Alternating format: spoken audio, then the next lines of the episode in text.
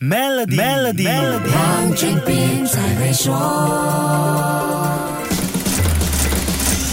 你好，我是黄俊斌。人工智能 AI 无疑是二零二三年最火热的话题。科技圈和商业界，只要出现 AI 方面的进展变化，肯定就会成为焦点。反而在国家层面，我们似乎很少听到 AI 成为政府独立规划部门的新闻。一般他们都会隶属数字或者科技部门，很少听到，不代表没有发生。已经有一个国家正式成立了 AI 部门，并委任一位年轻部长掌舵。能猜到是哪个国家吗？不是美国，不是欧盟，也不是中国这些。AI 强国，答案是阿拉伯联合酋长国 UAE。Omar Al Olama 在二零一七年十月被任命为阿联酋的 AI 部长。阿联酋是世界上第一个成立 AI 独立政府部门的国家，他也因此顺理成章成为世界上第一位 AI 部长。当时他只有二十七岁。我们都知道，AI 技术一日千里，这个部门负责的工作范围在二零二零年全球疫情大流行时进一步的扩大，除了 AI，也包含了数字经济和远程工作应用。可见阿阿联酋非常重视 AI 和数字经济的发展，对疫情期间非常迫切的远程工作快速反应。那么，政府在 AI 部门这个科技发展里应该发挥什么功能呢？这位 AI 部长认为啊，身为政府官员，应该站在正中间的位置，一方面不能被 AI 的光环和光辉迷惑，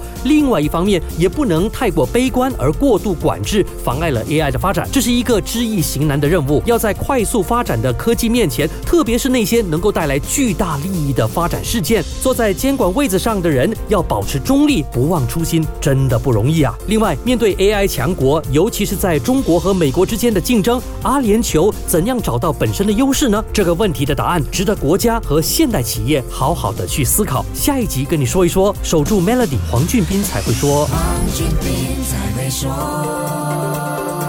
Maybank Trade Financing，您的最佳贸易伙伴，将贸易文件转换为资金，轻松简便满足您的运营需求。详情请浏览 maybank.my/sme-trade。